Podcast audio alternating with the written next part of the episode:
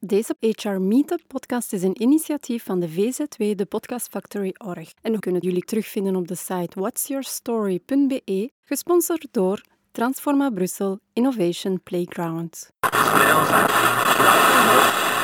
You're listening to the Podcast Factory. Ik heb hier vandaag Vincent Boet, groeistrateeg voor ondernemers, bij mij aan de micro. Hey Vincent. Hey. Welkom. Dankjewel. Ja, we gaan er direct in vliegen. De eerste vraag is altijd van, als je terugdenkt aan jouw kinderdroom tot vandaag, is daar iets van uitgekomen? Heb je daar iets van kunnen realiseren? Goh, dat is een uitstekende vraag. Ik was het type kind die niet echt een duidelijke visie had waar hij naartoe wou gaan. Altijd een beetje een speelvogel, beter gezegd. En dus vanaf kind af aan had ik meer zo van, ik wou gewoon plezier maken. Ik wou me gewoon amuseren. En als ik dan vergelijk met andere mensen dat ik nu tegenkom, ook de huidige generatie, ik heb de indruk dat die veel meer bezig zijn als ze naartoe gaan. En eh, zo ontmoette ik iemand onlangs nog die zei op zijn twaalf, ja, ik wil juriste worden. En ik wil echt onrecht bestrijden. Ik vond dat ongelooflijk. Ik zei op mijn twaalf, wou ik professioneel skateboarder worden of zoiets. Ja. Dus ja, zo zie je maar, ik had nooit echt een, een heel duidelijke visie waar naartoe wou gaan. Wat heel duidelijke constant is geweest in mijn opvoeding, en wat ik nu ook altijd ook doe, is ehm, graag mensen helpen. Dat is eigenlijk, eh, dus op dat vlak is er toch iets uitgekomen. Voilà. Want jij bent groeistrateeg voor Ja. ondernemers. Wat moet ik me daarbij voorstellen? Ik heb al een idee, uiteraard, Ja. maar vertel eens wat meer. Ik denk dat iedereen wel wil groeien in het leven. Maar groei is voor iedereen anders. En mijn doel is om samen met ondernemers, KMO-ondernemers vooral, te gaan werken naar die duidelijke doelstelling, waar ze naartoe juist willen groeien. Dat kan meer levenskwaliteit zijn. Er zijn mensen die hun tweede vrouw versleten hebben omdat ze eigenlijk meer bezig zijn met hun werk. En er zijn andere mensen die vooral ja, meer omzet willen halen of meer ja, persoonlijk inkomen willen halen uit hun bedrijf. En ongeacht wat dat juist is, gaan we eigenlijk daaraan werken. Gaan we een duidelijke doelstelling opstellen. En dan gaan we eigenlijk een strategie voor opstellen om naar die groei te kunnen gaan. En zo worden eigenlijk ook gelukkig. En hoe ben je daartoe gekomen? Dat is niet plotseling dat ik groeistrategie ben geworden, Nee. uiteraard. Ik heb eh, lang samengewerkt eigenlijk met eh, professionele bedrijven daarin, echt eh, groeiopleidingen. En wij gaven effectief ook opleidingen in grote zalen, seminars, eh, waaronder bij Karel van de Velde Training Instituut, wat wel de bekendste ondernemerscoaches van Vlaanderen. En ik ben daar begonnen als eigenlijk groentje, verkoper eigenlijk op zelfstandige basis. En dat was altijd seminars die heel groot waren. Pak maar 150, 200, 250 mensen. En dat waren allemaal verschillende mensen uit verschillende sectoren die daar aanwezig waren.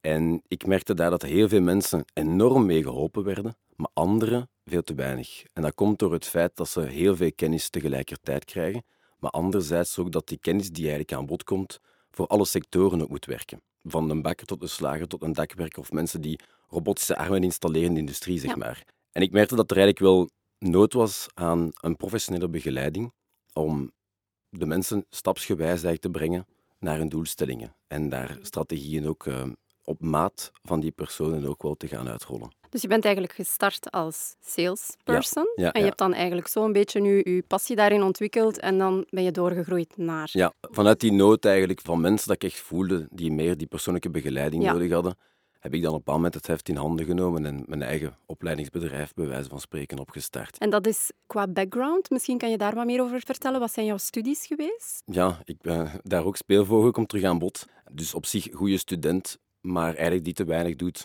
Dus gemakkelijk om kennis op te doen en meer plezier willen beleven. Voilà. En heeft mij eigenlijk gebracht in de waterval, dat we over spreken soms in het onderwijs, om eh, vanuit het ASO in een college, kende het, eh, met blauw kostuum, eh, et cetera, uiteindelijk naar het technisch onderwijs te gaan. Een hele grote blamage in de familie. Denk, mensen dachten van, wat gaat er met dat manneke nog gebeuren? En dan, gelukkig heb ik mijn vrouw tegengekomen in het secundair. Ik was in TSO dan, handel aan het studeren. En ik heb een soort klik gemaakt van, ja, inderdaad, als je iets wilt betekenen, moet je toch wel een stuk papier hebben. En dan heb ik op een bepaald moment wat meer beginnen studeren, wat meer mijn best doen. En ook vooral handel was ook een richting dat wat meer praktisch was. En zo heb ik eigenlijk mijn passie gevonden in feite in commerce in het algemeen. En uiteindelijk nog handelswetenschappen gestudeerd eh, op de NIF. Dus eh, dat was onverwacht, ook voor mij. Maar voilà, uiteindelijk, een keer dat je gevonden hebt wat dat u ligt, zijn de vertrokken eigenlijk. hè? Ja, maar ik denk ook, dat stuk papier, wil ik dan nog even verduidelijken, ook voor alle mensen die hier naar luisteren, misschien ook jongere generaties, dat wil niet zoveel zeggen. Ik merk dat ook bij, als we toch over HR gaan spreken, sommige mensen ja, studeren af en eh, hebben dan zo een papier en denken dan, nu, nu gaat het gebeuren. Hè. Nu ga ik een, onder, een auto onder mijn gat krijgen en 2500 euro netto verdienen, plus maaltijd, checksgroep, verzekeringen, bonussen, alles op en eraan. Maar uiteindelijk, je weet nog niks. Je hebt nog niks bewezen. Inderdaad. Voor mij is dat stuk papier is vooral bewijs dat je kennis kunt opnemen. En dat je eigenlijk dat vooral kunt doen. En daarna moet je eigenlijk ja, vooral soft skills ook ontwikkelen om er iets mee te doen. Voilà. En dat is denk ik ook een grote plaats ook in HR om dat te gaan ontwikkelen. Ja, ja, inderdaad. Oké, en dan groeistrategie Ja. voor ondernemers. Gaat het dan over zelfstandigen die met u in contact komen of gaat het over bedrijven? Wie is jouw doelgroep? Doelgroep zijn vooral KMO-ondernemers. Oké. Dus echt wel een bedrijfsleider die al een mooie weg heeft afgelegd en die betere groei wilt op een welk niveau. Het zij levenskwaliteit, het zij persoonlijk leiderschap, het HR ook soms. We hebben structuur ook, Dus organisatie. het is geen globale aanpak. Je gaat echt specifiek op iets inwerken. Ja, we, we vertrekken meestal ook van een bepaalde uitdaging, van een bepaald probleem, zeg maar. Of een vernauwing in feite in de structuur of in het bedrijf in het algemeen. Of ik zeg ook vaak, ja, we gaan eerst kijken naar de we zouden eens projecten. hè. Heel veel bedrijven hebben van die we zouden eens dit aanpakken. We zouden een keer een informatica-systeem of Ja. een duidelijke... Maar die worden dan geparkeerd en Ja, dan... Ja. die worden dan geparkeerd, die worden ergens op een schap ergens geplaatst en daar wordt eigenlijk veel weinig mee gedaan. We gaan eigenlijk een soort overzicht maken van alle zaken die zij willen veranderen en vanuit bepaalde problemen ook vertrekken. Eens dat die problemen zijn weggewerkt, dan pas kunnen groeien. Ik vergelijk het vaak ook met een boom. En een boom, als die scheef staat, als die jong is, dat is niet zo erg. Maar als die scheef blijft staan en dan begint die te groeien, dan bestaat de kans er enorm in dat die op een bepaald moment zal neervallen. En dat is in bedrijven ook zo. Ze groeien vanuit een bepaalde vakkennis, een bepaalde passie. En dan kan op een bepaald moment iets scheef gaan. Hè? En als je nog een kleine structuur hebt, is dat niet zo erg. Op het moment dat je dan begint te groeien, dan pas zie je dat er echt grote problemen eigenlijk... Dan wordt dat uw zwakke plek Ja, eigenlijk. Dat zijn echt die zwakke, zwakke momenten eigenlijk in het bedrijf, zwakke punten in het bedrijf, die ervoor zorgen dat je soms die opmerking krijgt, en wellicht ook herkenbaar, ook voor de mensen die naar ons luisteren, dat klanten op een bepaald moment zeggen, amai, het is toch niet meer wat het was. Hè. Sinds dat die zo gegroeid zijn, en toch niet meer diezelfde service. Dus als groeistrategie is mijn ambitie om ervoor te zorgen dat zij absoluut ook bovenop het organisch groeien, ook strategisch kunnen gaan groeien. Effectief stappen zetten naar de, waar ze naartoe willen gaan. En liefst zo snel mogelijk en zo efficiënt mogelijk. Maar daarnaast ook ervoor zorgen dat ze along the way ook de kwaliteit kunnen blijven garanderen. Dat is een goede evenwichtsoefening dat we altijd daarin moeten maken. Heb je een voorbeeldje van een eh, traject dat je zo gedaan hebt, waar je best wel, wel fier op bent? Goh, er zijn er heel veel, eerlijk gezegd. Ja, ik, Een eh, specialeke. Een specialeke. Ik denk dat er een, ehm, een bedrijf dat ik nog ja, onlangs nog heb eh, ontmoet. Dat zijn twee broers die tuinaannemers zijn, die ongelooflijk hard werken. Echt al jarenlang. Ik begon als zelfstandige en die nu uiteindelijk ja, een team hebben van 15 mensen. Dat is bedrijf Carter in Heist op den Berg. Dus ik werk van overal een beetje, zeg maar. Ja, die waren eigenlijk ja, wel goed bezig, maar ik denk dat de meeste ondernemers die al zo lang bezig zouden zijn, gewoon super fier zouden zijn. Maar ze hebben altijd die constante dwang om beter te presteren. En we hebben echt ehm, gigantische mooie resultaten kunnen halen. We zijn van 2800 volgers zeg maar, op Instagram, zijn we nu op bijna 6000 volgers en op nog geen zes maanden tijd. Alle aanvragen die nu binnenkomen zijn ook vooral via social media. Hè. Dus ze moeten eigenlijk totaal niet meer investeren in het onderhouden ook van relaties met architecten of wat dan ook. Nog altijd wel een belangrijk punt. Maar ze, ze kunnen nu veel meer kiezen welke type projecten dat ze willen. En zo ervaren ze ook veel meer vrijheid op verschillende niveaus. Zowel levenskwaliteit, maar daarnaast ook ja, financiële vrijheid. En dus ervoor zorgen dat je als groeistrateeg op een zo'n korte tijd, want ze zijn nog maar zes maanden bezig, de doelstellingen die zij hadden eigenlijk over een jaar of twee, al op zo'n korte tijd in feite gaan realiseren, dat is fantastisch, vind ik toch. Ja. Dus dat vertaalt zich in extra omzet, maar ik ga natuurlijk niet echt uitspreken hoe dat, dat effectief is. Maar eh, in medewerkers ook. Hè. Ja. Goede medewerkers vinden is Is op zich al een moeilijke. Hè? ja, absoluut. Dat is, als je dan spreekt met ondernemers, de grootste uitdaging die ze momenteel kennen. Het juiste personeel kunnen aantrekken en ja. aanwerven en houden. Ik spreek trouwens graag over medewerkers of samenwerkers in plaats van personeel. Ik vind dat, dat je een bedrijf bouwt samen. Dus dat zijn samenwerkers of medewerkers. Gaan mede eigenlijk in de richting van het doel dat je ook hebt. En ook als je over groei spreekt, is het ook belangrijk, vind ik, om je samenwerkers erbij te betrekken. Dan, hé, daar gaan we naartoe. Want uiteindelijk, een kapitein, een ondernemer is een kapitein op een boot. En matrozen, en alle respect voor de matrozen dan, de medewerkers in dit geval, die willen ook wel weten van, hey, die kapitein die weet waar we naartoe gaan. Die weet welke richting dat wij aan het uitkiezen zijn. En die is vooral bezig met, oké, de windrichtingen en de mensen motiveren ook uiteraard, maar die moet ook tijd hebben om af en toe in de kajuit te zitten en te kijken van, hé, hey, waar gaan we naartoe? Zodat de matrozen ook wel effectief weten van die kapitein die brengt ons in de juiste richting. We gaan niet lager aan wal toekomen. En dat is mijn doel ook met ondernemers, KMO-ondernemers, is ze af en toe een keer dwingen om in die kajuit te gaan zitten. En niet bezig zijn met, ja, kom aan, sneller dat zeil optrekken of de anker moet sneller gebeuren. Dat is allemaal belangrijk, maar je moet ook wel bezig zijn met de richting van je bedrijf. Ja. Ik hoor jou daarnet over social media spreken. Mhm. Is dat een van de belangrijke kapstokken die je gebruikt? Het, het uitwerken van een social... Wat zijn zo de hulpmiddelen die je... Ja, op zich wel. Ongeacht. Eh, Ik ben eigenlijk vooral mensen. Ik trek mensen aan die vooral nood hebben eigenlijk aan commerciële groei, zeg maar. Dat is door mijn algemene positionering die ik aanneem. Door mijn ervaringen als verkoper, maar ook op vlak van marketing ook samengewerkt ook met een toonaangevende marketing agency, waar ik ook de groeistrategie heb uitgewerkt, et cetera. Zorgde eigenlijk voor een organische groei, dat mensen nu aantrekken eigenlijk, of mensen tot bij u komen, beter gezegd, dat zeggen van, hé, hey, dat is de man die we nodig hebben om te groeien. Maar zoals ik zei, groei is voor iedereen anders. Als je wilt groeien in levenskwaliteit, ja, dan gaan we eerst gaan focussen op structuur, organisatie, planning, dat je kunt delegeren, juist de medewerkers aantrekken. Maar ook daar, ook als je een betere structuur hebt, door een informatica-systeem of extra mensen dat je gaat aantrekken, of deze zaken gaan delegeren, is het de bedoeling dat die mensen moeten gaan weglopen met een stuk winst. Dus op elk niveau moet je op een moment ook een betere commerciële strategie hebben om ook je structuur te kunnen blijven financieren. En daarin, om terug te komen op uw vraag, is inderdaad een groeistrategie hebben of in visibiliteit, in het aantrekken van de juiste klanten, hoort erbij. En er zijn te weinig ondernemers die bezig zijn online. Veel te weinig. Ze hebben een website, maar die website leeft niet. Dat trekt geen mensen aan. En dan werken wij op vindbaarheid. En vindbaarheid is Google onder andere. Dat mensen, als ze een bepaalde behoefte hebben, dat ze kunnen vinden. Dat ze eigenlijk zeggen van ik wil een gerobotiseerd gasmachine. En dan zoeken ze dat op en dan moet jij daar, daar bij de hoogste resultaten zitten. Trouwens, de beste plek om een eh, lijk eigenlijk, eh, weg te steken is op de tweede pagina in Google. Dus, ja, ja, daar vindt, kijkt niemand naar. Dus je kunt beter, als je iemand gewoon afgemaakt hebt en je wilt die ergens... eh, moet niet naar een bos gaan, want dan vinden wandelaars het. Hè. Onlangs nog het nieuws geweest, of Ik burgemeester hoor hier van alles in deze podcast, hè, zeg. Je moet zien dat je gevonden wordt. Dat je eens inspeelt, dus uit de zoektermen. De zoekwoordanalyses doe, doe ik heel vaak, om eigenlijk te zien dat beantwoordt die website wel op de juiste zoektermen, dat je gevonden kunt worden. En het tweede onderdeel in de strategie is behoeftecreatie.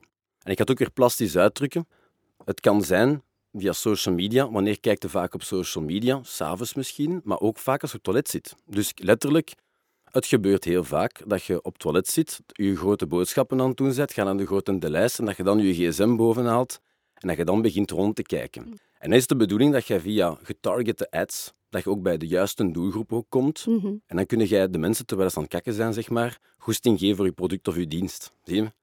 En dat is behoeftecreatie. Ja. En dus daar is ja, Instagram ook een heel belangrijke, op voorwaarde wel dat je een product of een dienst hebt dat eigenlijk wel fotogenisch is en dat je goede content ook hebt. Daar werken wij ook uiteraard. Ja, het doosje moet goed gevuld zijn voordat je het kan gaan... eh. Oké, Vincent, wat is dan het verschil met growth hacking? Growth hacking is voor mij, en ik zeg dat niet de, de absolute definitie is, maar is een middel. Is een, is een manier eigenlijk om te zoeken van ja, welke strategie gaat voor u werken. En dat is zeker ook opportun, zeker ook te gebruiken. Want er zijn bepaalde industrieën dat ik mee in contact kom, waar ik eigenlijk aan growth hacking moet doen. Dat we eigenlijk gaan zoeken van hey, op welke manier, wat moeten we juist gaan proberen om resultaat te halen. En mijn definitie is dan dat je vanuit growth hacking zaken uitprobeert en dat je vanuit die probeersels op een moment iets werkt, iets destilleert dat effectief functioneert, dat een bepaald rendement opbrengt.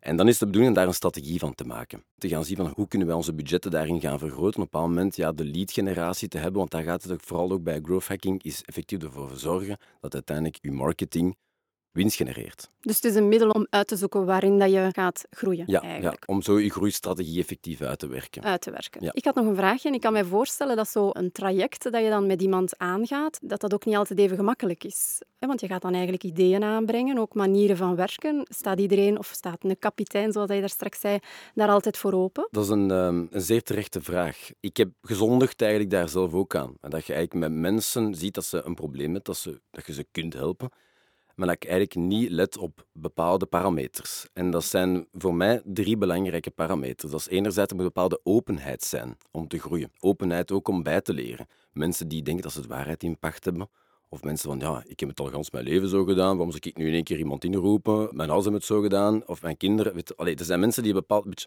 een soort gesloten mindset hebben. En die kan ik per definitie ook niet helpen. Dan moet ik eigenlijk ze helemaal eerst gaan openbreken, om dan pas te helpen in de groei. Dat is zonde van de investering, dat is zonde van de tijd.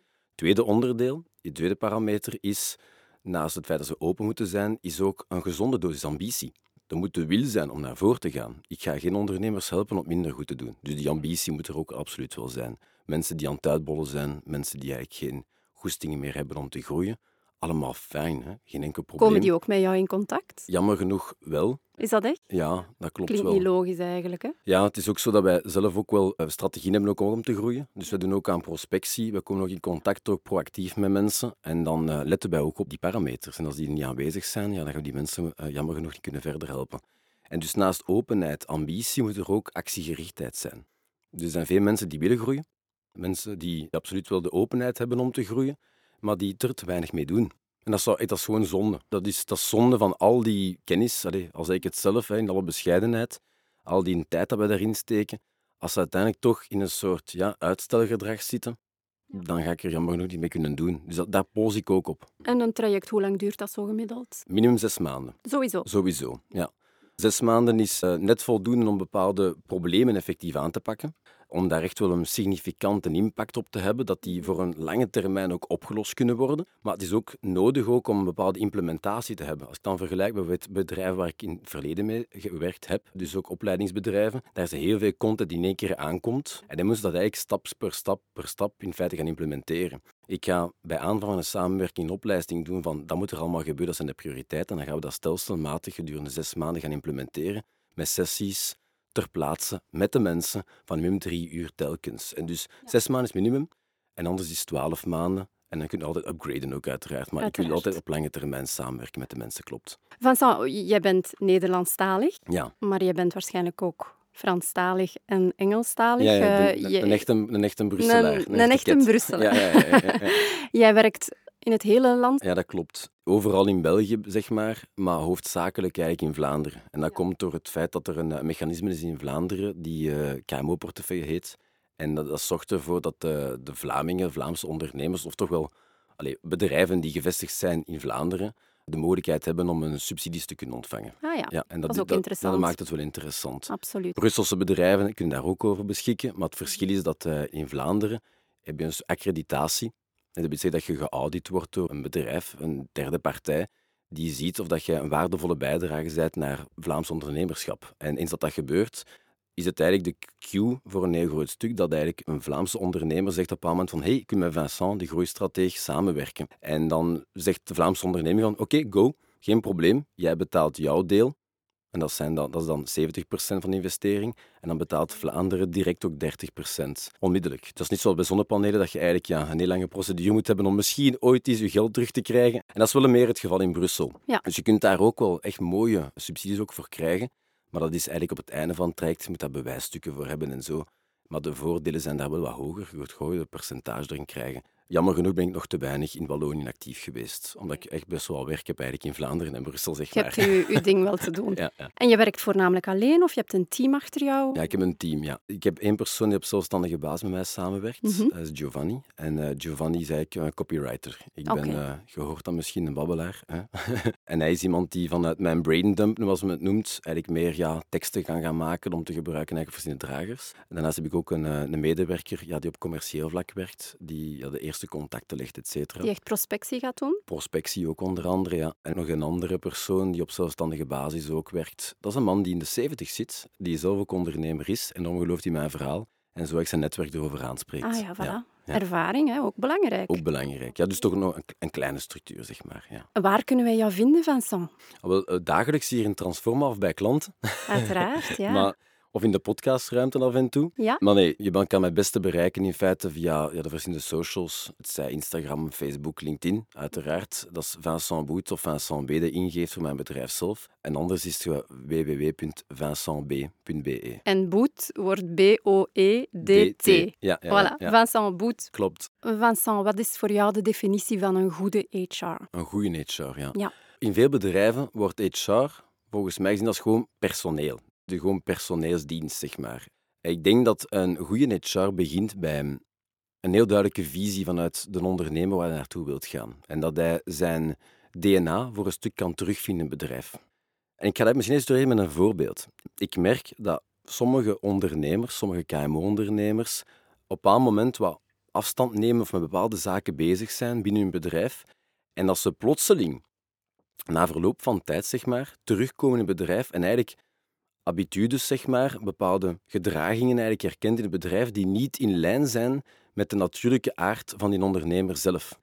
En zo kende ik een ondernemer die op zijn bedrijf kwam en zaken zag dat het personeel deed, koken onder de middag en wandelingen doen, etc., die totaal in verbinding staan met eigenlijk ja, zijn natuurlijke ware aard, zijn natuurlijke manier van denken. Dus ik denk dat het heel belangrijk is dat jij als ondernemer, als bedrijfsleider, de waarden waar jij voor staat ook effectief ook gaat transporteren naar het bedrijf toe. Dat het eigenlijk een soort verlengstuk is van datgene waar dat je wilt dat de mensen voor staan. Dus een heel duidelijke definitie van de waardes. En dat gaat verder dan klantgerichtheid en flexibiliteit, maar dat kan bijvoorbeeld ook gewoon ecologie zijn of vriendelijkheid. Dat zijn volgens mij waarden die ook wel echt geïnstalleerd kunnen worden in het bedrijf. Dus dat is volgens mij de eerste stap in een goede HR. Een weerspiegeling van waar het bedrijf voor staat. En daarnaast moet er altijd gekeken worden naar de, elke persoon afzonderlijk. Volgens mij kan er geen HR zijn die one size fits all is. Die gewoon standaard eigenlijk hetzelfde aanbiedt. Dus een persoonlijke aanpak is zeker ook wel heel nodig. Inzicht op talent. Kijken naar welke mensen eigenlijk de mogelijkheid hebben, in functie van hun ambities ook, waar ze naartoe willen gaan, is volgens mij ook heel goed in HR. En, en langer hoe meer denk ik dat mensen vooral de vrijheid, en ik heb het niet alleen maar over afstandswerken of zoiets moeten spreken, maar goede HR is voor mij ook vrijheid geven en vertrouwen geven. Mm ik hoop dat dat een antwoord is op uw vraag. Dat is een duidelijk antwoord op, op onze vraag. Heb je al ergens het wauw-effect ervaren?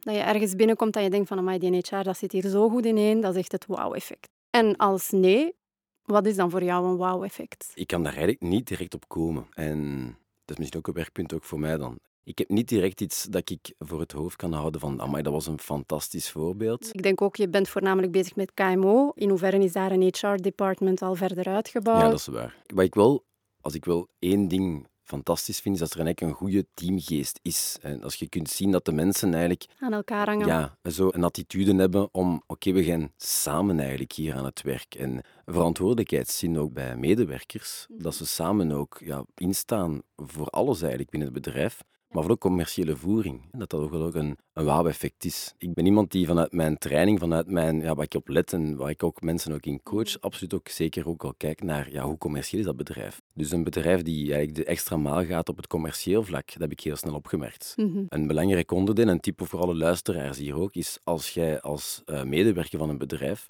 in contact komt met potentiële klanten, ook al ben jij iemand van de boekhouding of van de administratie, of dat je eigenlijk ja, van de klantenservice bent, jij bent ook verantwoordelijk voor verkoop. En dat vind ik altijd van, dat is ook voor mij een, uh, zo'n wauw-ervaring, als ze daar ook op letten. Als ze daarop letten. Maar dat was misschien een extra vraag. Misschien heb je wel al een bedrijfsleider ontmoet die op een bepaalde manier met zijn personeel omgaat, dat je dacht van oké, dat is hier nu echt het wauw-effect. Maar daar heb je dus net zelf al op geantwoord. Ja, maar concreet daar zijn, ik denk dat de, een ondernemer die echt wel een bedrijf wilt maken. Hè. Die, er is, Willy Naastens zegt dat het belangrijkste dat ze hebben in hun bedrijf, hè, een goed voorbeeld vind ik toch, van een succesvol ondernemer, die, het belangrijkste kapitaal die ze hebben in feite in hun bedrijf dan toch, dat zijn zijn eigen spreuk, is human capital. En dat vind ik eigenlijk wel wauw op zich. Je kunt vinden wat je wilt van Willy Naastens, maar van de personage, zeg maar. Maar als ondernemer kan hij wel mensen motiveren en toch wel een bepaalde fideliteit ook creëren. Dus als jij als ondernemer eigenlijk echt tevreden klanten wil kweken... Moet al eerst beginnen met je personeel voilà, tevreden. dat is het ja. ook. En ik denk dat Willy Naastens wel gedragen wordt door zijn mensen. Absoluut, ja, Dus uh, oké. Derde vraag. Als je een boodschap zou willen uitsturen aan de HR-mensen die nu naar ons luisteren? Ik zou dus als HR-verantwoordelijke zou ik uh, denken aan dat voorbeeld van uh, die kapitein. Ik denk dat zij ook allemaal misschien niet een groot schip hebben, maar misschien hebben zij ook wel toch een, een fameus bootje toch, dat zij moeten managen of dat zij een bepaalde verantwoordelijkheid over hebben. Dus het gaat hem niet alleen maar in overzicht behouden en zien dat alle mensen op microniveau hun werk doen, maar je moet ook een duidelijke visie ontwikkelen waar je naartoe wilt gaan. En, en blijf daar toch, trouw aan. Ja, en als je dan toch in een bedrijf werkt, denk dan ook aan wat dat jij voor staat. dat dat wel een belangrijke is, dat je op je eigen microniveau, soms op je eigen afdeling, je stempel kunt doorduwen. En daar kunnen wel, zeker op vlak van mensen, wel een impact maken op heel lange termijn. Zowel op ja, zakelijk vlak, maar ook als persoonlijk vlak. Dus Vincent, dankjewel om uh, hier te zijn vandaag. Wij kunnen jou dus vinden op de website www.vincentb.be. Ja. Ik hoop nog heel veel van jou te horen en een boodschap aan onze luisteraars. Als jullie dit hebben gehoord en jullie denken van, tja, die podcast dat is toch interessant, ik wil daar mijn verhaal ook eens komen doen. Maar begin dan misschien al met dit te liken en te sharen. En uh, je kan gerust bij ons in contact komen op de site whatsyourstory.be. Dankjewel. You're listening to the Podcast Factory. Deze HR Meetup podcast is een initiatief van de VZW, de Podcast Factory Org. En we kunnen jullie terugvinden op de site whatsyourstory.be, gesponsord door Transforma Brussel Innovation Playground.